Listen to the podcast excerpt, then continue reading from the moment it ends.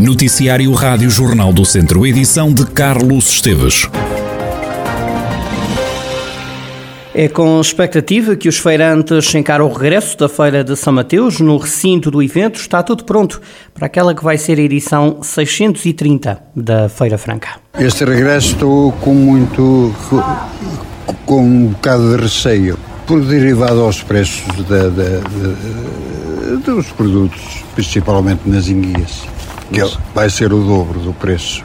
A espetada de enguias é 20 euros, era a 10 temo que isso vá eventualmente afastar os clientes? Não sei, isto é a mesma, quase a mesma coisa como nós uh, entramos para aqui o primeiro ano, porque a Feira São Mateus parou dois anos. Também João Miranda, vendedor de louça de cozinha de artigos de decoração, está apreensivo com esta edição que marca o regresso da Feira de São Mateus após uma paragem de dois anos. Esperamos uma feira razoável, não como 2019, porque foi uma, um ano razoavelmente mais ou menos bom, porque esta pandemia as coisas caras não vai ser fácil. Tivemos outros eventos e já notamos, no primeiro notámos pouca queda, mas nestes últimos já notámos que o dinheiro está a faltar um bocadinho às pessoas. O gasóleo, a alimentação, eh, as prestações da casa, tudo isto mexe um bocadinho com a gente que tem menos dinheiro, não é? E é com essa gente que a gente trabalha. Quem tem boas expectativas é Carla Moraes, que tem uma banca de gelados na feira. Com muita expectativa, espero que seja mesmo muito forte. E acha que vai ser? Eu acho que sim, as pessoas têm vontade de vir, de sair, divertir, acho que sim. A feira este ano tem mais dias, são mais 10 dias. Uh, isso pode também ser bom, pode ajudar a trazer ainda mais pessoas. Se o tempo estiver bom, é sempre bom. Mais, quantos mais dias, melhor. Se o tempo estiver, se estiver calorzinho como agora, está, vai ser bom. Para os lados é sempre bom que esteja calor e muito sol. O presidente da Associação de Feirantes da Feira Franca de São Mateus também tem boas expectativas, ainda que esconda o receio devido à crise. Delfim Vaz faz a Feira Franca há mais de 30 anos, onde explora um restaurante e desta vez teve problemas em arranjar pessoal para trabalhar. Nos outros anos não tínhamos, havia sempre estantada que vinha e coisa, agora poucos. Poucos e agora está a aparecer os brasileiros. Os brasileiros. Eh, que estão a aparecer mais agora dos de cá. Eh, nós, portanto, isto há 10 anos atrás, 20 eh, anos, 15 anos, a gente até tínhamos dificuldade em selecionar o pessoal, era tantos pedidos, andávamos aqui nas montanhas, era o pessoal tudo a pedir para a feira, pois agora, agora? de cá pouco, poucos aparecem. Se não me falharem, eu vou ter mais ou menos o mesmo pessoal, o que é, não é? Pessoal inexperiente, portanto, porque os antigos deixam de trabalhar, não é? Profissionais não há e depois a gente tem que trabalhar com, com, com o que há. A Feira Franca abre portas esta quinta-feira, termina no dia 21 de setembro, naquele que promete ser a maior edição de sempre. Pedro Alves, presidente da Visiomarca, a empresa que organiza o certame, diz que a venda de bilhetes online ultrapassou todos os anos anteriores. Ultrapassámos muitos outros anos eh, eh, em termos de venda digital. Eh, nós já no mês de junho atingimos o a venda digital, ou a venda online neste caso, eh, que já tinha sido feito até agosto de 2019. Ou seja, no início da feira, eh, nós já tínhamos no mês de junho superado a venda do, do, do último ano em que este modelo aconteceu. Já estamos com mais cinco ou seis vezes mais de bilhetes vendidos do que na uh, online do que na última feira. É, efetivamente, não tenho agora presente, mas andavam perto dos 15 mil bilhetes, uh, 15 mil, 16 mil vendidos online. Uh, estavam da outra vez 4 mil, uma coisa assim do género, ou seja, uma superação mais do que 4 mil, mas não, menos do que 4 mil e nós mais do que 15 mil. Sei que em julho estava a avançar mais com o aproximar do evento, há mais expectativa, há mais procura. Pedro Alves, da Visiomaca, que organiza a Feira Franca, começa hoje em Viseu, a Feira de São Mateus. O evento dura 49 dias, a inauguração acontece hoje às nove e meia da noite. Vai estar na sessão a presidir esta inauguração da Feira de São Mateus o Presidente da República, Marcelo Rebelo de Sousa. O Tareira e Dança está de volta. O Festival de Tradições, Dança, Música e Natureza vai decorrer em Carvalhais, no Conselho de São Pedro do Sul, a partir de hoje e vai até domingo. É um evento que se espera cheio de atividades artísticas, como explica Filipe Pereira, da organização do Tareira e Danças. Tradidanças, de facto, é um festival de tradições, dança, música e natureza. Portanto, as tradições estão sempre presentes dentro do recinto. A dança é muito evidente em todas as oficinas, workshops e bailes onde as pessoas aprendem a dançar. Portanto, é um festival que tem este lado muito participativo nas várias dinâmicas que propomos nos vários espaços. Portanto, o público vem e imediatamente participa, é imediatamente convidado a participar. Este ano estamos no novo espaço, num Carvalhal, uma zona fresca, com todas as questões de segurança asseguradas.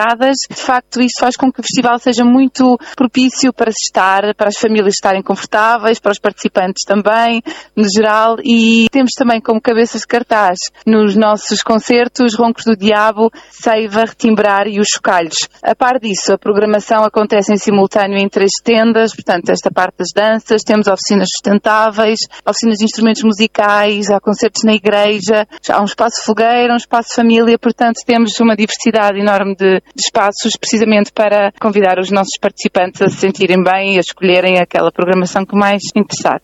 Filipa Pereira sobre esta edição eh, do Tradidanças. O festival começa hoje e até domingo promete diversidade artística com espetáculos de danças tradicionais orientais, nacionais, muita música e outras artes performativas. Em Cairiga, em Vila Nova de Paiva, vai voltar a assinalar-se o Dia do Imigrante. O evento regressa precisamente esta quinta-feira, após uma paragem de dois anos. O presidente da Câmara de Vila Nova de Paiva, Paulo Marques, fala deste evento que quer celebrar a vinda dos imigrantes. A festa do imigrante, o dia do imigrante era algo que já, já se tem vindo a, a desenrolar já há vários anos, obviamente que com a pandemia tudo ficou parado, e é sempre um dia de celebração da nossa diáspora, porque de facto o nosso Conselho é muito rico em, em imigração para vários locais, em especial obviamente para, para a França. E assim é um dia em que nós nos permitimos a conviver com os nossos imigrantes, um dia próprio para eles, numa freguesia à nossa escolha, neste ano eh, faz sentido que seja na freguesia da Cariga, porque é a aldeia mais francesa de Portugal,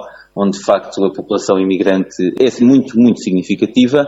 E o que vai acontecer é aquilo que acontece normalmente, ou seja, temos uma missa também para começar, depois temos alguma animação, temos um lanche convívio com todos os imigrantes que se, que se inscrevam e depois à noite. Aí a, a maior novidade será à noite temos uma, uma atuação musical, este ano com aqui na Barreiros, para também dar um pouco mais de cor e de festa aos nossos imigrantes, também, também isso que eles querem, também estão ansiosos por, não só por vir para, para a sua terra, como também para terem mais liberdade para poderem festejar com os, com os seus conterrâneos tudo o que se possa fazer. Paulo Marques, presidente da Câmara de Vila Nova de Paiva, onde regressam as festividades do Dia do Imigrante. Começa esta quinta-feira uma nova edição da Volta a Portugal em bicicleta, numa divisão à prova rainha do ciclismo português. Ouvimos Gustavo Veloso, diretor desportivo da equipa de Mortágua, uma das 18 que vão percorrer mais de 1.500 quilómetros. O início acontece em Lisboa, a meta estará em Vila Nova de Gaia.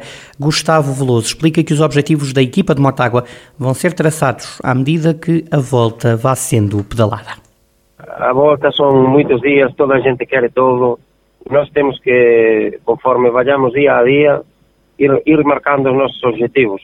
Porque se tú ás veces sais con un objetivo de gañar a camisola da montaña, estás a limitar a ese, a ese atleta e de poder atingir outros, outros objetivos. entonces a camisola da montaña é, pode ser un objetivo no momento en que un dos atletas apaña unha fuga, colle puntos, e, e aí podes tentar atingir ese objetivo. Vamos ver, é día a día, nas primeiras etapas temos uns objetivos, despois nas etapas de montaña temos outros, e conforme a corrida for pasando os días e a equipa, según se vaya sentindo, temos que ir eh, marcando os objetivos máis, máis optimistas de cara a geral e de cara a tentar eh, ganhar alguma etapa ou temos que procurar outros objetivos que nós conseguimos atingir. Gustavo Veloso garante que de Mortágua segue para a volta uma equipa muito equilibrada. A equipa está muito compensada. Tenho homens rápidos, tenho dois sprinters, tenho depois roladores, e teño despois uns atletas que son máis todoterreios que se adaptan a etapas de montaña sin ser grandes trepadores, de poder discutir un final en alto se callar con os millores homens da volta, mas que sí que consiguen, si por exemplo engatan unha fuga, consiguen ser dos millores desa fuga e, e eso mostra que nestas corridas antes da volta, cando a, a estrada se puñía por cima, sempre tiña algún atleta nos 10 e que conseguen estar no seu terreio na frente.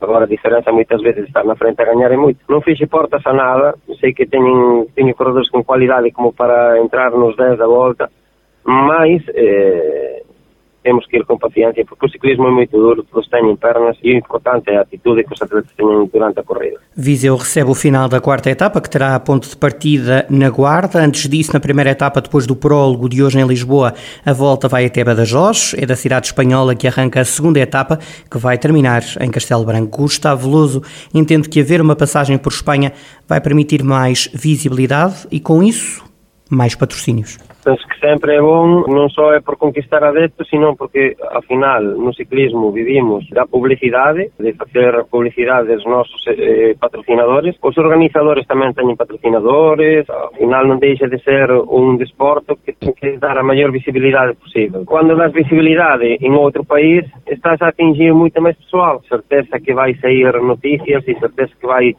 vai sair algo de televisión en España, polo menos nas, nas televisións de máis perto de onde, de onde saímos aí de, de Badajoz, e iso é bom, é bom para todos, é bom para trazer adeptos, para mostrar aos atletas e o ciclismo portugués máis além das fronteiras, en directo, e está claro que é positivo para toda a xente. A edição deste ano da volta fica marcada por doping. A Polícia Judiciária investigou três equipas que vão participar na prova. O diretor da prova, o presidente da prova, Joaquim Gomes, assegura que eh, a volta a Portugal vai mesmo para a frente, apesar do que considerou serem desagradáveis surpresas. Recordo então que o primeiro camisola amarela é hoje conhecido na capital do país. O último dia da volta a Portugal é no dia 15 de agosto, feriado nacional. A meta é em Vila Nova de Gaia. Viseu tem marcado o final final da quarta etapa, o pelotão chega à cidade de Viriato esta segunda-feira, dia 9 de agosto, partindo da cidade da Guarda.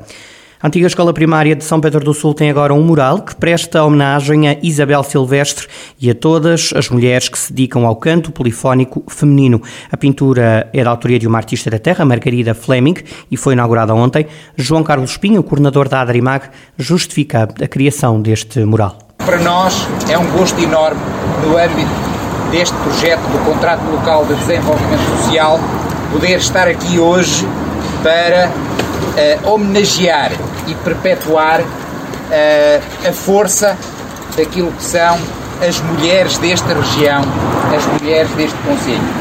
Para além de mães, para além de trabalhadoras, para além de executivas, de administrativas, de professoras, são também as pessoas que vão perpetuando a cultura deste Conselho e desta região. O vice-presidente da Câmara de São Pedro do Sul, Pedro Moro, sustenta que a antiga escola primária da cidade foi o local ideal para instalar esta obra artística. Achamos que este foi, foi o melhor local que podíamos ter para, para um projeto desta natureza, porque por esta escola passaram, para além de extraordinários professores, como já foi aqui dito, eh, centenas ou milhares de alunos de São Pedro do Sul que estão espalhados pelo mundo e que nas mais diversas profissões, nas mais diversas áreas têm dado cartas. E, portanto, as pessoas de São Pedro do Sul são extraordinárias e estão de parabéns e partiram desta casa. E, portanto, nada melhor do que um sítio deste. Pedro Moro, vice-presidente da Câmara de São Pedro do Sul. A fechar, dar-lhe conta que morreu mais uma pessoa com Covid-19 no centro hospitalar Tondela Viseu. Há mais de uma semana que não se registavam óbitos de doentes infectados no hospital. Nas últimas 24 horas registaram-se ainda quatro altas e duas admissões. Nesta altura estão internadas devido à pandemia 13 pessoas, 12 estão em enfermaria e nos cuidados intensivos há uma cama ocupada no, na ala Covid.